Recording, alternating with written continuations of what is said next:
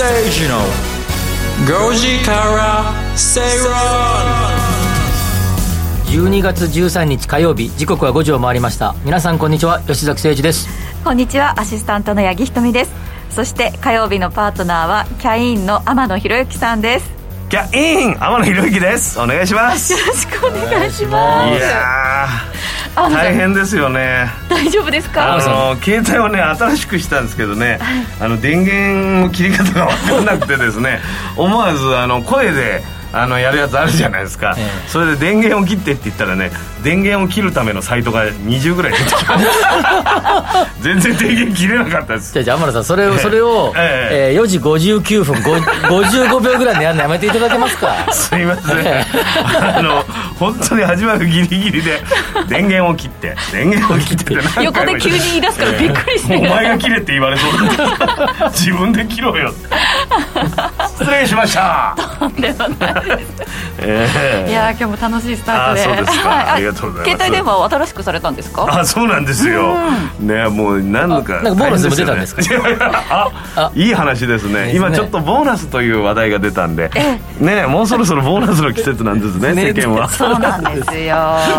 古古い信仰の人みたいな えー今日はですね、はい。番組前半ではい。比べてみようのコーナーでそのボーナスについて、偶然やね。は偶然ですね進めてまいります。3人とも自営業で。自営業と自営いう業じゃないけど。はいなかなかボーナスはねそうですね。関係ないところでもあるんですが私皆さんにとっては楽しみでございますし。3年間だけ、あの正社員だったことがありましてその時はボーナス、それワクワクするんですかワクワクしますね。これは何ですか？僕はシステムよくわからないですけどこの給料に対して割り当てがあるのか個人の頑張りに対してボーナスみたいなこともまあ、一あるのか。般的にはあの、うん。こえー何ヶ月分みたいな感じ。あー。でそこにインセンティブ的な感じで少しこう若干その、例えあなたばこれをやったからととかか、えっとまあひえっと評価をつけて、ん。それに対して少しプラスだから2か月分だけどあなたは2.2か月分ねとか、あなたはちょっといまいちだったんで2.8あヶ月。逆もあんだ。そうありますね。その幅でやるっていうのが多いと思います。あ僕も18年間ぐらいサラリーマンやってますけど、すごく楽しかあの嬉しかったですね、あボーナスはね。はい、12月10日ぐらいに、今は今は今は逆に出す側になっておりましてですね。ええこの間あの順番ににですねあなたはこれぐらいねって話をしてましたんで、実際その社員の方とこれぐらいだっていうのはもう先におしお伝えするんですか？僕はそういうふうにしてますねこれぐらい。ですすごい。わかりやすそう。吉崎さん。いやいやいや呼ばれたらボーナスいやで逆にシンプルなだけです。シンプルね。ほらやっぱり関西の方だから。合理的だから。腹を割って。腹を割ってそうですよ。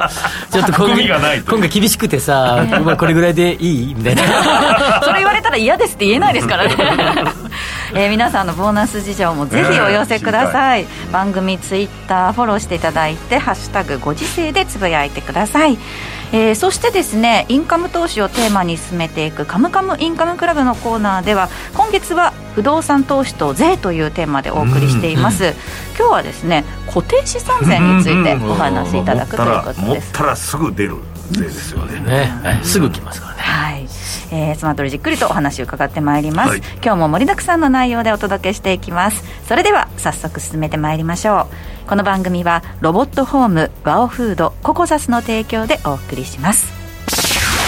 吉崎誠二の5時から正論。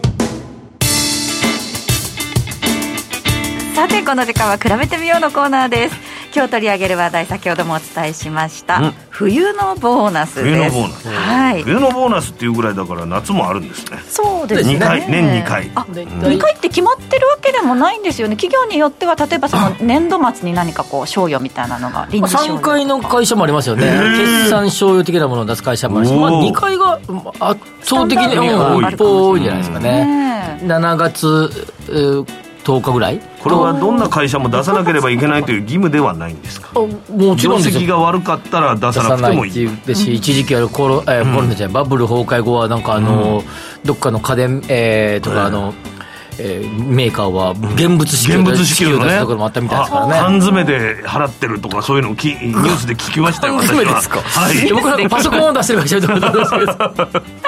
いやでも保存が効くんでね。貯金もねでも人材なんですので、うん。やっぱりそのボーナスを出さないと、まあ、よりいい条件のところにうん。社員の方が転職していっちゃったりとかーナスを出してない会社にあの魅力を感じるかっていうとなかなか難しいですかね。まあ、でも大体あのボーナスも含めてで平均年収がな何ヶ月分、うんつまり1ヶ月分かける12で12ヶ月、ん。で、えー夏のボーナス1ヶ月冬のボーナス1ヶ月だとしたら14ってことですよね、うん。まだ14とか16とかっていうで計算するはいそうですね。提示する分が多いですよね、まあ、それに先ほど言った若干プラスアルファあるいはマイナスがあったりとかして支給されて、まあ、平均的には16ヶ月ですよとか15ヶ月ですよとかみたいな大きいですよね。提示ですよね。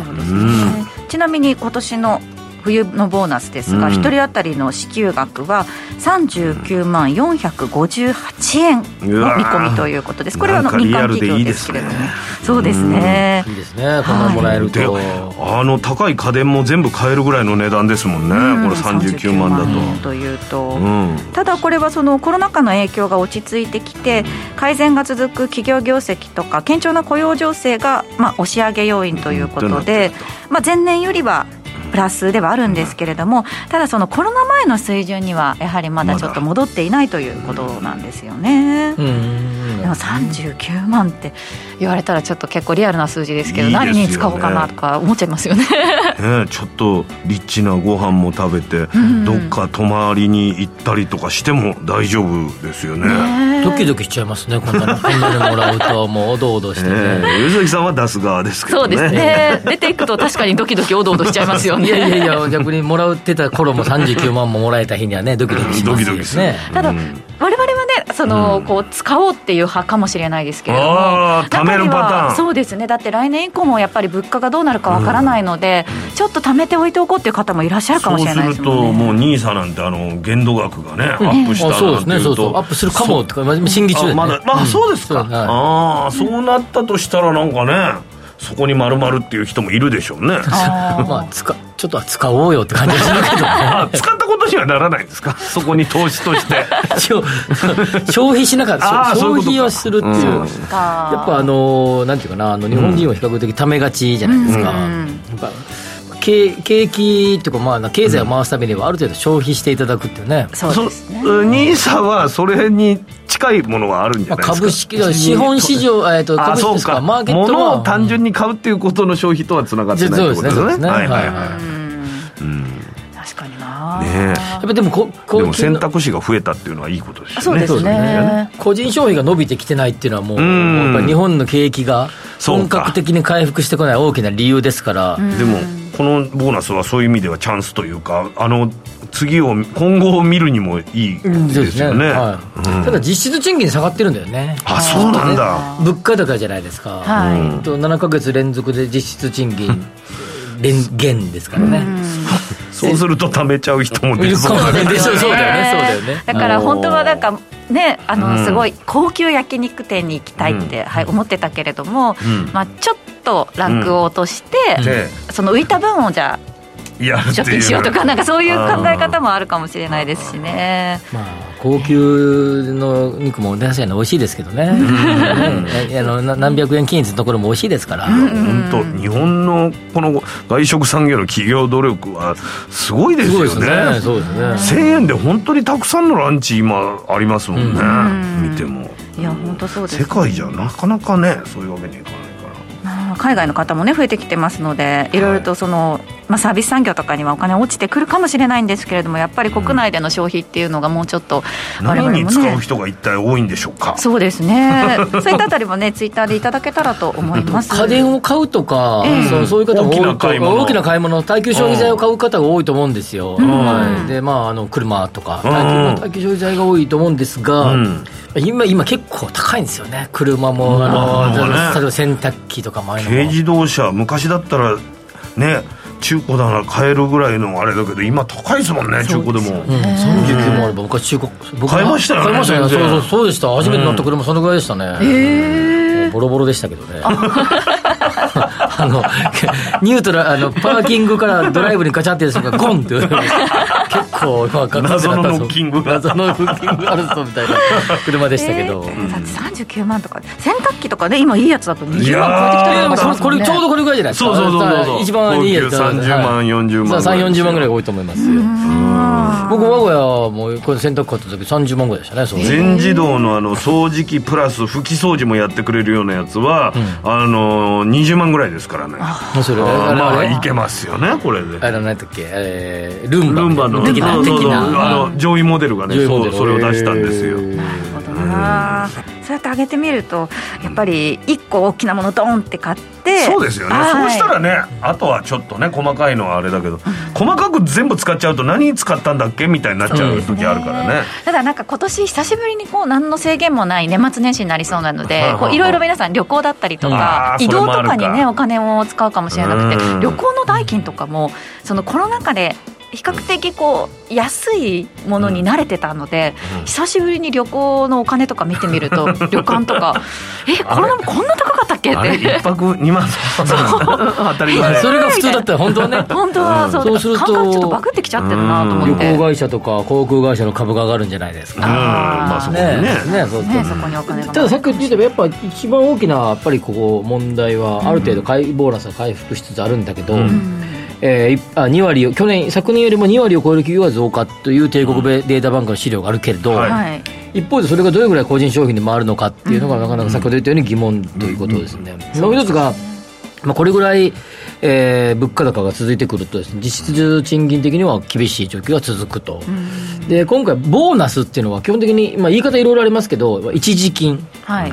あ昔っぽく言うと寸志っていう、うん。はい。ちょっとした心。はいはい。心づけ心づけみたいな感じですよね。という言い方をしてましたけど、まあ、そういうことですから、肯定的に賃金が上がるわけじゃありませんので、うん。でベースアップの方は、それほど大きく行われていない。なるほど。やっぱりベアじゃないと、ベースアップじゃないと、なかなかこう使っていこうっていう気にはそうならないですよね、まあ、一時的なものですからね、うん。まあ、あるいは使ったとしても一過性のものになってくるということなんで、はい。やっぱり、まあ、そのな卵が先か鶏が先かみたいな話なんだけど、えーやっぱり個人がそれぞれがある程度消費をすることによって、経済を回すことで企業が収益を上げ、えーきえーまあ、全体的に、えー経済が底上げされていくというような状況に持っていかないと、まずは自分が使うことっていうことですよね。心がけてもらったはらい。経済は回ってくんだと。っていう理屈理屈で喋ればそうなんで そうなんだけどじゃあそんなにじゃあ自分はそうしてるかっていうとですね 先行きとかね。そうなんですよね。考えちゃいますよね。俺も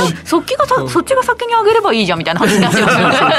そうそうそうそう。俺も50だしなとか思いながらさ将来考えるとなとかさがいろいろ思ってくるわけじゃないまあ、ですか、賢く使うことを考えるってことですかね。そうですね確かに、はい、えーまたね出てくる個人商品のその数字というのもね注目していきたいところですね、はい。えーお知らせの後はカムカムインカムクラブのコーナーをお届けします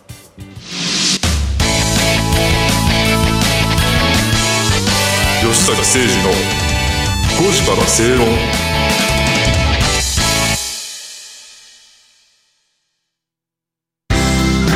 人生100年時代あなたはどんな人生を描きますか？お金に困らない人生にしたい。やりがいのある仕事に就きたい。お気に入りの間取りの家に住みたい。あなたの描く理想の人生をココザスが幅広くサポートします。さまざまな資格を持った専門家がお金仕事住まいについて無料でアドバイス一緒に豊かでワクワク生きる未来を作りましょう詳しくは番組ウェブサイト右側のバナーからココザスホームページをチェックここでお知らせです。電話でラジオ日経の放送を聞けるラジオ日経テレドームサービスが12月31日でサービス終了となります。今後は引き続きラジコなどで放送をお楽しみください。以上、ラジオ日経からのお知らせでした。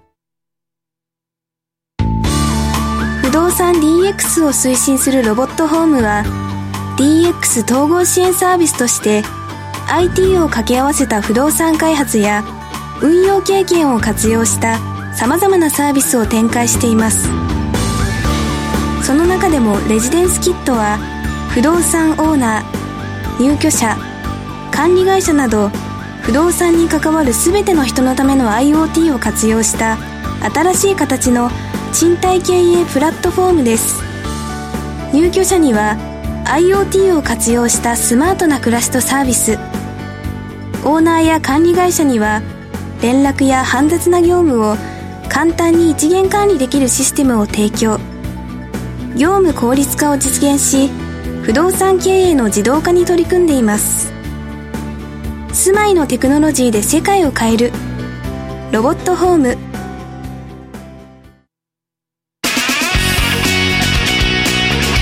吉崎誠二の5時から正論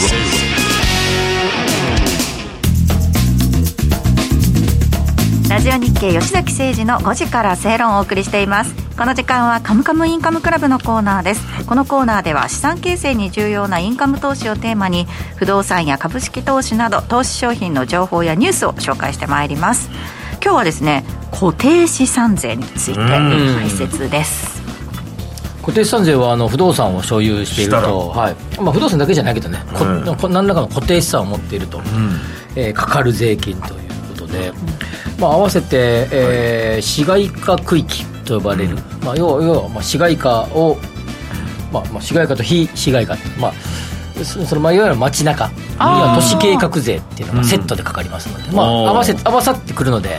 都市計画税。はい合わさってくるのでなんとなくあんまりあの、一緒ことになってますけど、多くまあ、あのすごい山の中住んでる人は別としたら、一緒ことになってますけど、まあ、基本的には一応一応は分かれてると、固定資産税と都市計画税には分かれてる。それはもう所有物ができた瞬間から発生す発生しまるものなんですす。ねはいそうです。よねで、まあ、固定資産は固定資産にかかる、えー固定資産税は固定資産にかかる税金。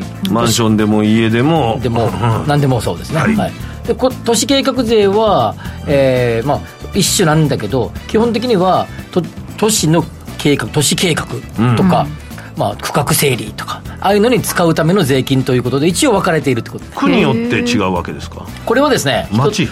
市町村税なのでこ国税じゃないんです、はでだから市町村に納める税金です。あの、はい。東京23区の場合は都ですけど、あうん。はい、で市町村に納める都に収めてるんですねじゃあ。そうです。東京都に持ってる人は、はい。23区の方は都になります、都にはい区じゃないんですね、うん。23区って区に納めそうだけど23区の場合は都に納める、はい例えば三鷹市とかやったら三鷹あー三鷹市に納めると、はい。であ東京都だけど。はいでというのが、えー固定資産税と都市計画あちなみにですけどざざっくりと都市部じゃなければ地方行くと、その地方その地方に入ってくる税収の4割ぐらいは固定資産税と言われてますからね。そうなんですか。そうなんですそうなんです。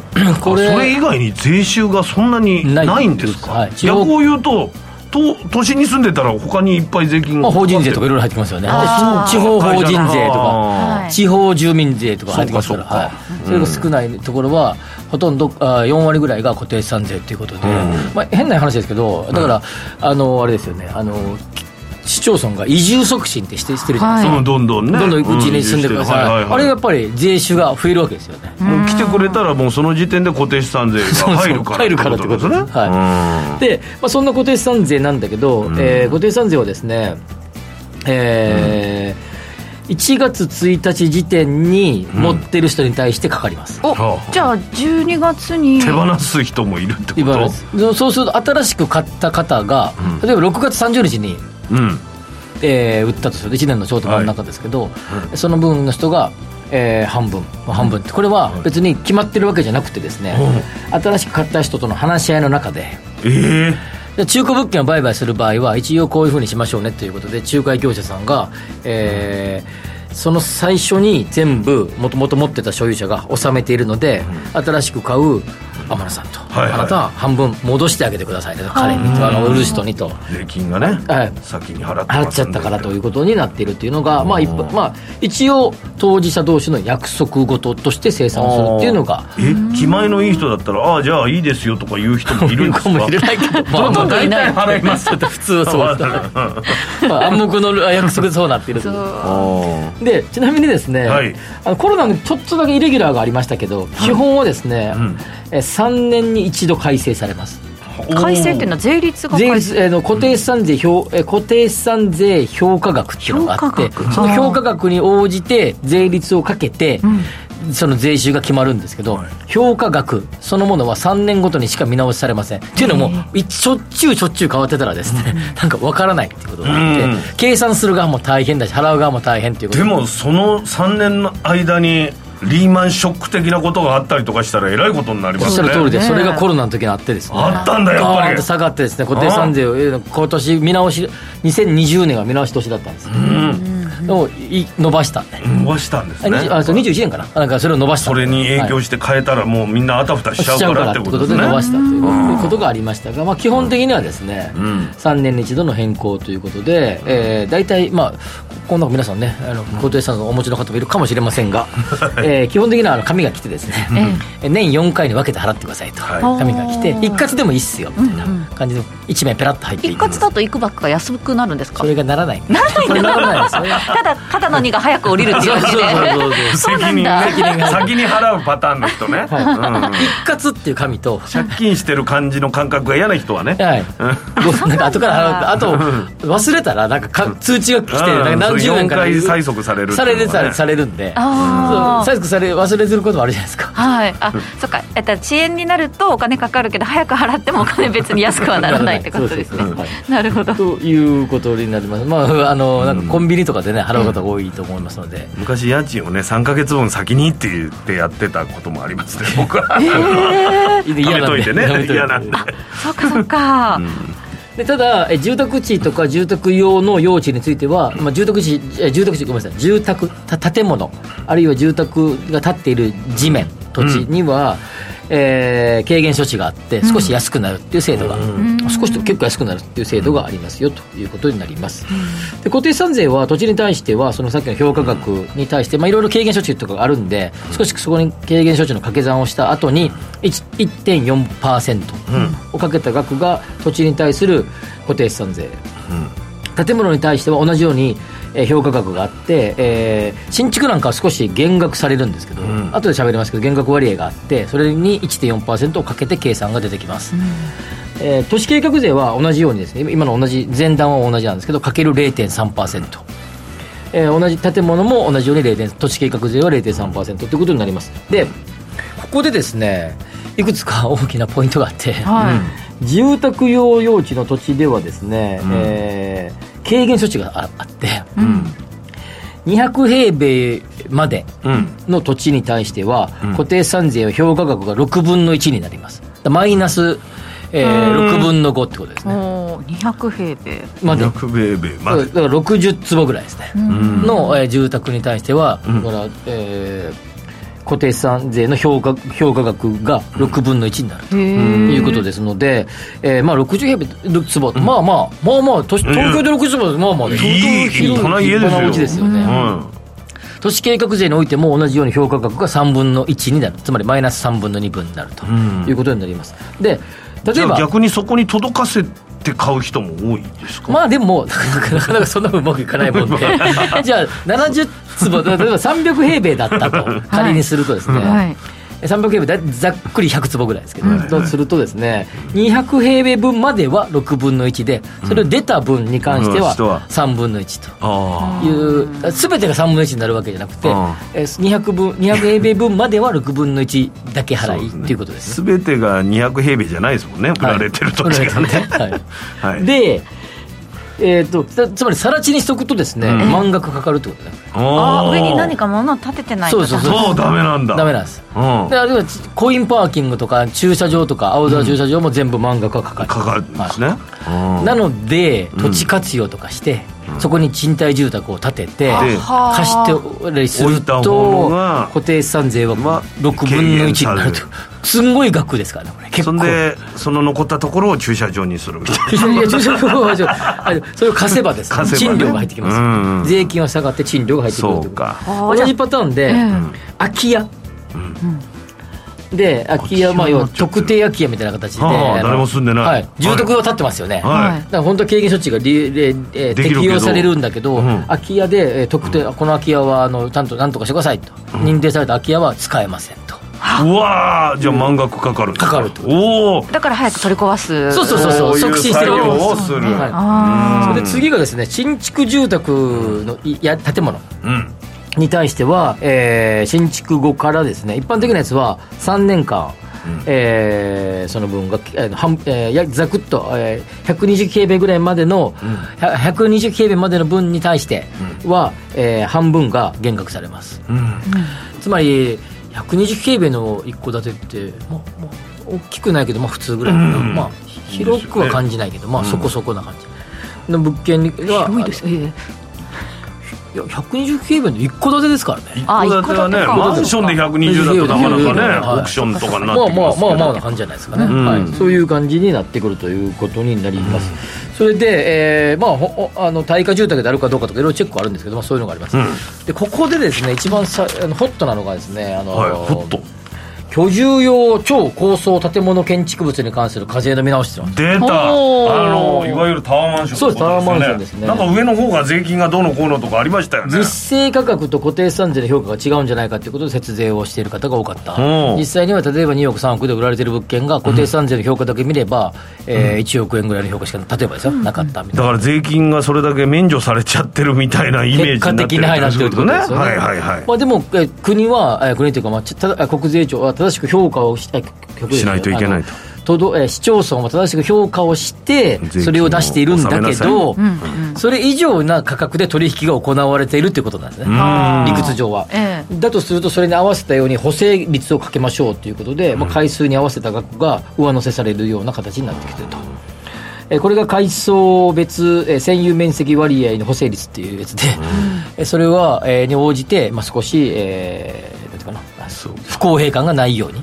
区分の土地が小さいのに夜景が綺麗でいいところ住んでるみたいなことになるそうですねそういうことでね、はい。うん。まあ、意外とで固定資産税安かった。ん。でね、まあ取引額にしてみれば、そうなってくると今回それが見直しが改正されてされるとどういうことが起こるんですか？影響とはいしては、これちなみにこれもうされてるんです。されてる、あのうん平成30年から新たに課税されることになるえー新築の。税収が増えてる税収が増えるとこれタワーマン節税が使いにくくなるっていううん。でこれわかります？今今の話もう一回言いますよ。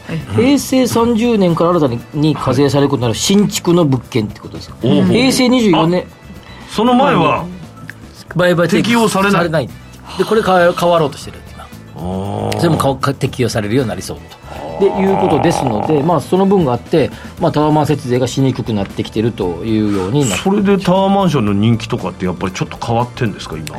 いやまああんまり変わってない。あんま変わってない。やっぱりり必要なところに立ってるそうそうそうそう、ねあんまり変わってないっていう感じです、はい。まあ、一応税の不公平感はなくなってきてるっていうこと、今ねあの、30億円分の、えー所得を持ってる方に対する税制を変えようかとかですね、30この中何人ぐらいいるんですそかね？れはもう天野さん天野さんとかね。そうですね天野さんとか天野さんとか。吉崎さんとかね。天野さんとかそういう軽はずみなことがねとんでもないニュースになってる時あるん。ですよやめてください。八木ちゃんが言ったんですよ今。そう失礼しました。でまあそういう時にですねあの、まあ、そういう、まあ、いろんな税の不公平さはやっぱりこう徐々に見直されていくので、まあでもそれはね国として当たり前のことですよね、まあそうですよね、うん。先ほどのですね、えーこの小規模宅地の特例と呼ばれているですね200平米。一応200平米って小規模。小規模なんですね。一応名称上そうなってるんですよね小規模宅地の特例は多分このまま続くっていうことだし、はい。固定資産税や都市計画税が、えー一部軽減される、さっき言いましたけど軽減されて言いましたけど、えーそれもですね、えー延長される予定でえー予定今ちょうど今真っ只中ですよね。税制大あ綱まもなく間もなくはいまあ、予定通り、えー、多分これも延長される予定ですので、まあ、そういうふうにするとですね、まあ、今喋ったような形ぐらいで、えーな感じで、多分今の話は平成4年度分の話ですけど、うん。はい。もう5年度もおそらく今のままいくとそのこんな感じになりそうと。はい。いうことになりますね。ただあの最新情報は随時チェックしておいた方が良さそうですね。最新情報をチェックするしてほしいってことと今のはあくまでもですねざっくりとした一例を喋っただけですので、はい。天野さんのようにね30億持ってる方はうないですよ。やめて本当に。ちょうだい。こここに税のかかかり方。一粒万倍日でです。ね12日大安とねめちゃくちゃ並んでました。はい。あの税のかかり方は個々によって違うので、あのあのこ細かいことを知りたい方は税理士さんとかね、専門家の方に相談されたらいいと思います。今日取り上げた内容に関してはインカムクラブのホームページでも確認してみてください。この後はゲストにお話伺います。吉崎誠二の5時から正論 Accurate communication time 500. ワオフードのプレミアムなコールドプレスジュース。オーストラリア産のオレンジを現地で加工低温輸送でみずみずしさはそのまま。絞りたてのようなすっきりとした味わいです。飲み終わったらそのままゴミ箱へ。ラベルもリサイクルできるので剥がす手間はかかりません。冷蔵庫にあると嬉しいこの一本。地球と体が喜ぶ未来を作る。バオフード。お聞きの放送はラジオ日経です。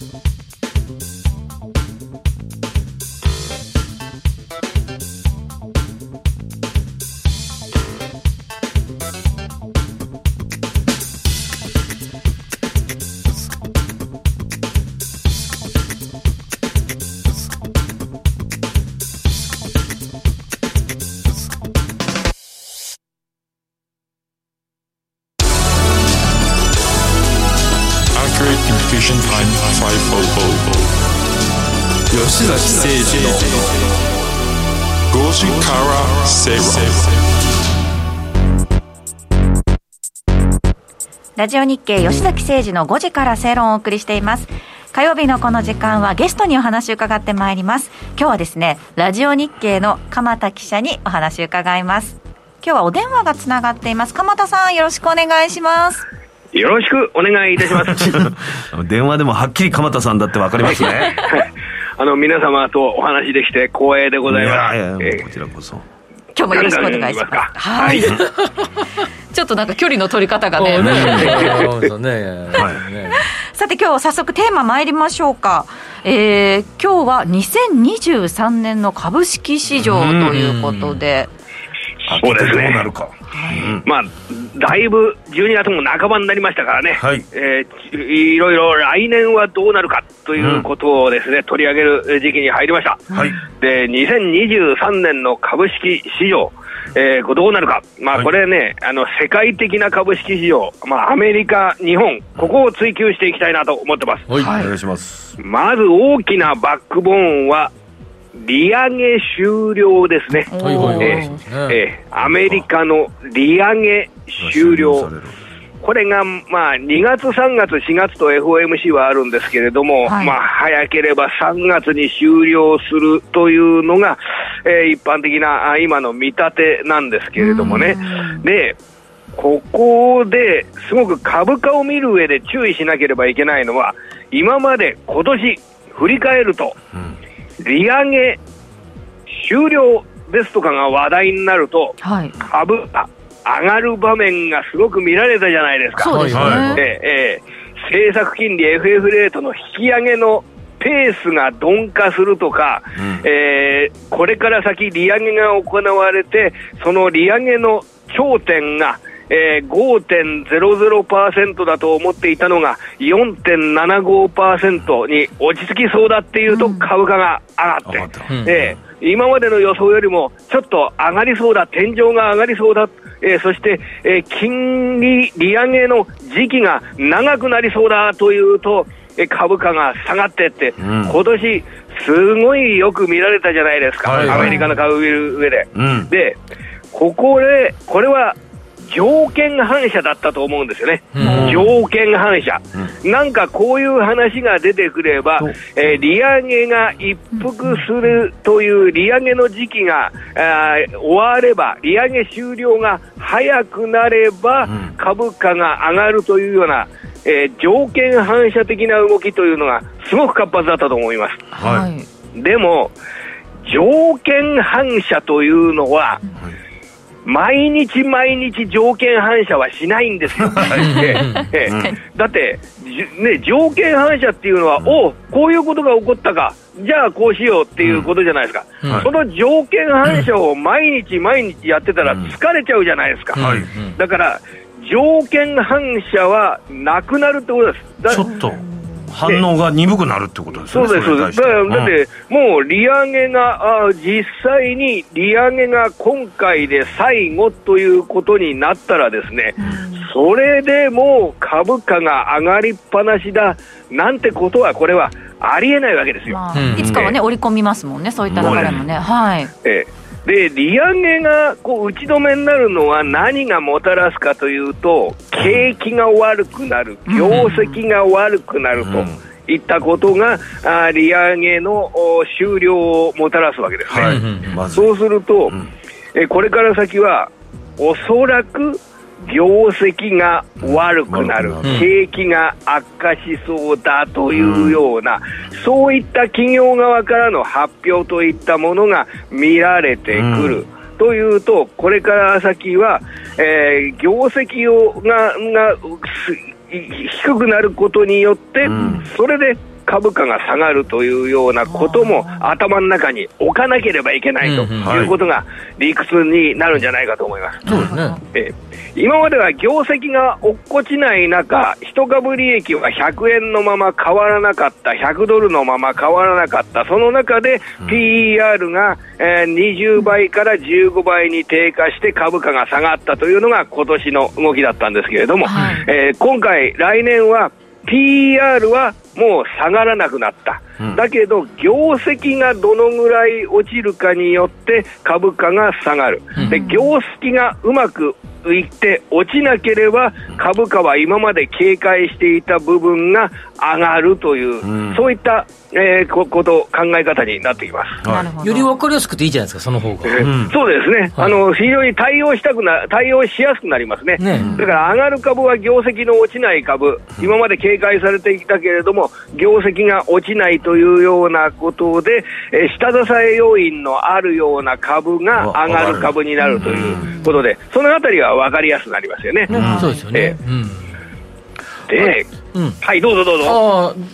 でも23 2023年のその注目業界とかどういうふうに見てますか、鎌田さんは？これはですね、航空機業界などが、あの、いいかなと思ってます。結構航、空あの、航空機関連業界、そうそう、ボーイングに関連するお仕事ですとかね。うんうんええい今、足元で起こっていることっていうのは、コロナの災いが終わって、それで人々が移動を活発にしているというような、旅行を活発にするっていったものが、これ、起こってきてますよね。はいでそういう状況の中で、そうすると、今まで抑えられていた航空機の需要ですとか、そういったものが、あこれ、長期の視点でまた膨らんできますよね。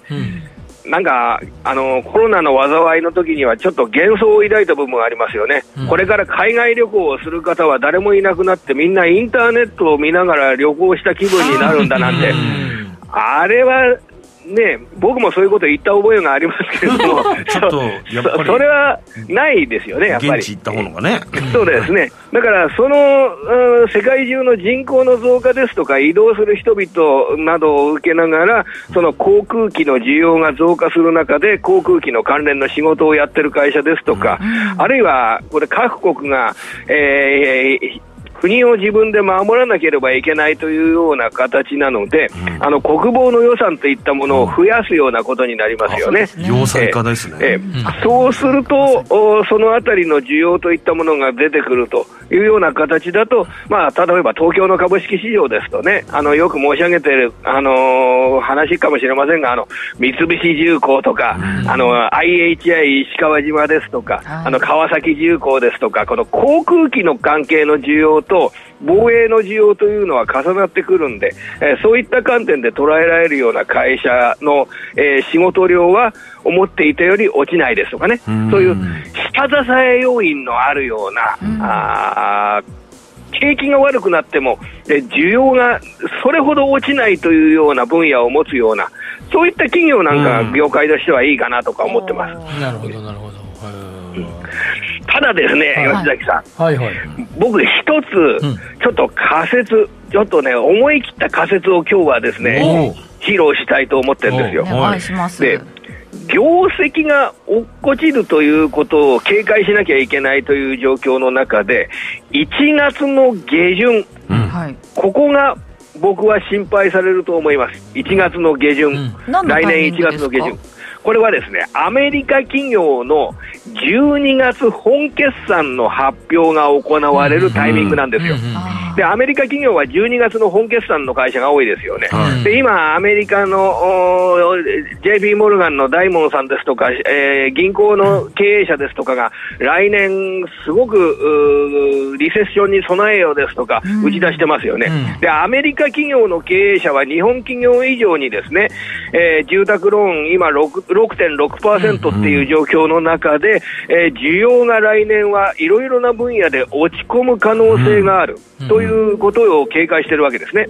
そうすると来年の1月の下旬に、えー、各社が12月の本決算を発表し、そしてその中で、例えば23年12月期、来年の業績見通しに対して、結構大型の企業が悲観的な見通しの業績予想を示した場合、えー、これ、例えばアップルだとかマイクロソフトですとかが、かなり厳しい業績の見通しを示した場合、えー、これはで業績の落っこち方っていったものに、やはり投資家が備えなければいけないということで、世界の投資家がアメリカの企業ですとかの、えー、プット、えー、売る権利のプットオプションですとかを大量に一気に購入するというようなことなんかも、これ、当然あり得るわけですね。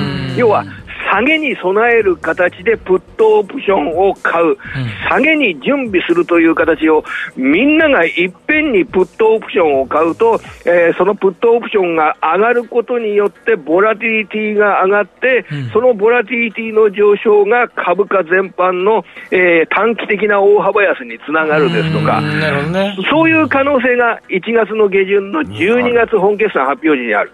で2月1日が FOMC です、うん、来年の最初の FOMC、おそらくここではまだ利上げがあるでしょう。うん、でアメリカ企業の2023年12月期の業績見通しに対して悲観的な見方が出てきた、そこでさらに2月1日に、えー、ひょっとしたら最後の利上げになるかもしれない利上げが行われるっていうようなところで、えかなりその1月下旬から2月前半にかけて、関門になるという、えー、そんな発想でいったらどうかなというふうに思ってます。なるほどね、えー、まあ、すごい、あのね、あの、うん、分かりやすいストーリーですよね。そうですね。どうなんですか、アメリカのそういう主要企業って決算悪そうなんですか？あの日本以上に厳しいですね。あそうなんだ。だってあの、食品の価格ですとかが、先週の金曜日発表されました卸売物価指数の中の食品価格、まだ15%も上がってるんですよ、11月分が。で、食品の価格が上がると、これ、買わなきゃいけませんね、食品っていうのは、あの洋服やプラモデルだったら別に買わなくてもいいんでしょうけれども、その食品だとこれ、買わなければ食品エネルギーの場合、うん、人々はそこから逃げられませんよね、はいね、そうすると、食品は買わなければいけない、じゃあ他のものを買う力がなくなるですとか、そういう観点で、えー、消費が落ちる可能性が出てくるわけですね、うん、それでしかもそこで金利の状況は、物、金を借りるためのコストっていうのは非常に高い状況にあって、それがえー、アメリカの企業の借入金を圧迫する、ただでさえアメリカの企業っていうのは、ROE を高めるために、うん、えー、自己資本を少なくして、借金を多くして、うん、そういった経営してますからね、うん、あの日本企業は現預金をたくさん持って、うん、えー、従業員の生活を守るために、少々不況になっても会社が潰れないっていうぐらい現預金を持って、あまりそれが評価されてないわけなんですけれども、株式市場では。そこが全然基盤として違うわけですよね。だからアメリカの企業がは今まで以上にですね、あの危機感、危機感っていったものが非常に強いと思います。したがって業績の見通しが23年12月期で悪くなると、これ、落ちる可能性がありますね、株価全般が。でも、考えようによっては、日本株を買うときは、そこがチャンスになる。なぜならば、日本企業の場合は3月期決算が多くて、おそらく4月下旬、来年の4月下旬から5月上旬にかけて、24年3月期の業績がさほど悪くならないですとか、配当金は今までよりもまだ増やすですとか、そういう企業は日本企業で出てくるはずなんですね。えそうすると、そういった会社の株価は上がる。えー、だから、その来年の1月下旬から2月前半にかけて、アメリカ株がショックを受けて急落したような場面っていうのは、逆説的に日本株が買い場を迎えるという、そんな意識を持ってます。じゃあそう考えると、この年末年始でどういった株があの自分の中ではこうピックアップしておけばいいのかっていうのを、じっくり見る正月休みっていうのもいいかもしれないですね。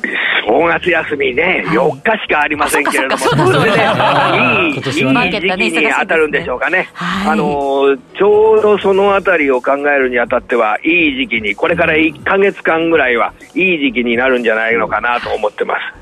ました、えーここまで鎌田さんにお話伺いましたなお実際に投資をされる際の判断はご自身でしていただきますようお願いいたしますということで本日のゲストはラジオ日経鎌田記者でした鎌田さんありがとうございましたお招きいただきありがとうございました。ありがとうございました。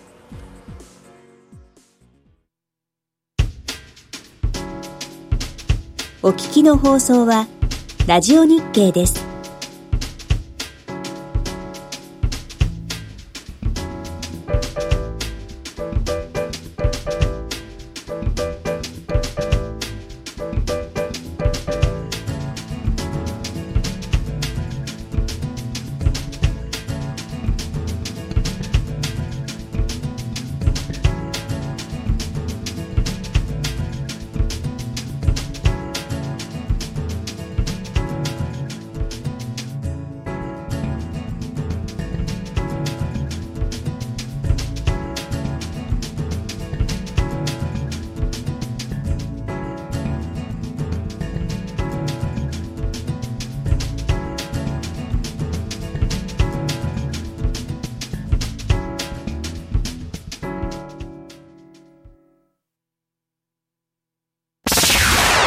吉崎誠二の5時から正論。吉崎誠二の5時から正論。あっという間にエンディングが近づいてまいりました。今ツイッターいろんな方々がね書いてくださってありがとうございます、ありがとうございます。今日はあのボーナスの話で、うん現物支給で自分のところで作ってる高級オルゴールもらった話を聞きましたっていうおオルゴール精密機械、精密機械確かに町工場でも作るんでしょうかねなんかオルゴールのあひとときの癒しにはなるかもしれないですけれどもね、買い取ってくれるところがねでもなんかあ父に出のそのボそのオルゴールを聞きながら切なさを感じるようななんかこう思い出にはなりますけど、うかもしれない泣いちゃうかもしれない うちのボーナスこれだけかみたいな。できないかな。いやいやそういうふうにも人の話として聞くといいかもなっていうぐらいでね、もし自分だったらちょっとあれですけれども、はい。えーそして固定資産税に関しては、フォークリフトも固定資産税かかるっていうそうなんですね。なえなんでですか？ちょっと仕組みがよくわからない。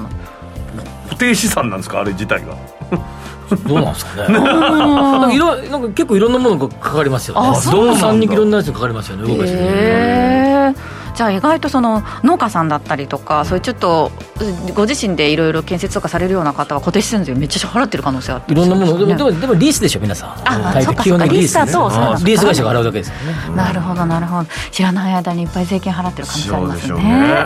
うまくねやれればいいんでしょうけどね。ね 税金があるからこそ世の中回ってますあまあそうですね。そうそう悪いものとして言っちゃいけないですよね。ね。そう払えそうですよ。ポジティブにいきましょうポジティブに。ということで今日も楽しく進めてまいりました。この番組はロボットホームバオフードココザスの提供でお送りしました。なんか急にねぐっと寒くなりましたので、ね、すごい寒かったですね。今日コート着てくるの忘れていや私もなんかどんどんすごい薄で薄着できたなと思って。この後ねもううーわって言いながら帰らなきゃね リスナーの皆さんもどうぞ体調管理しっかりとなさってください。ここまでのお相手は吉崎誠二と天野博之と八木ひとみでした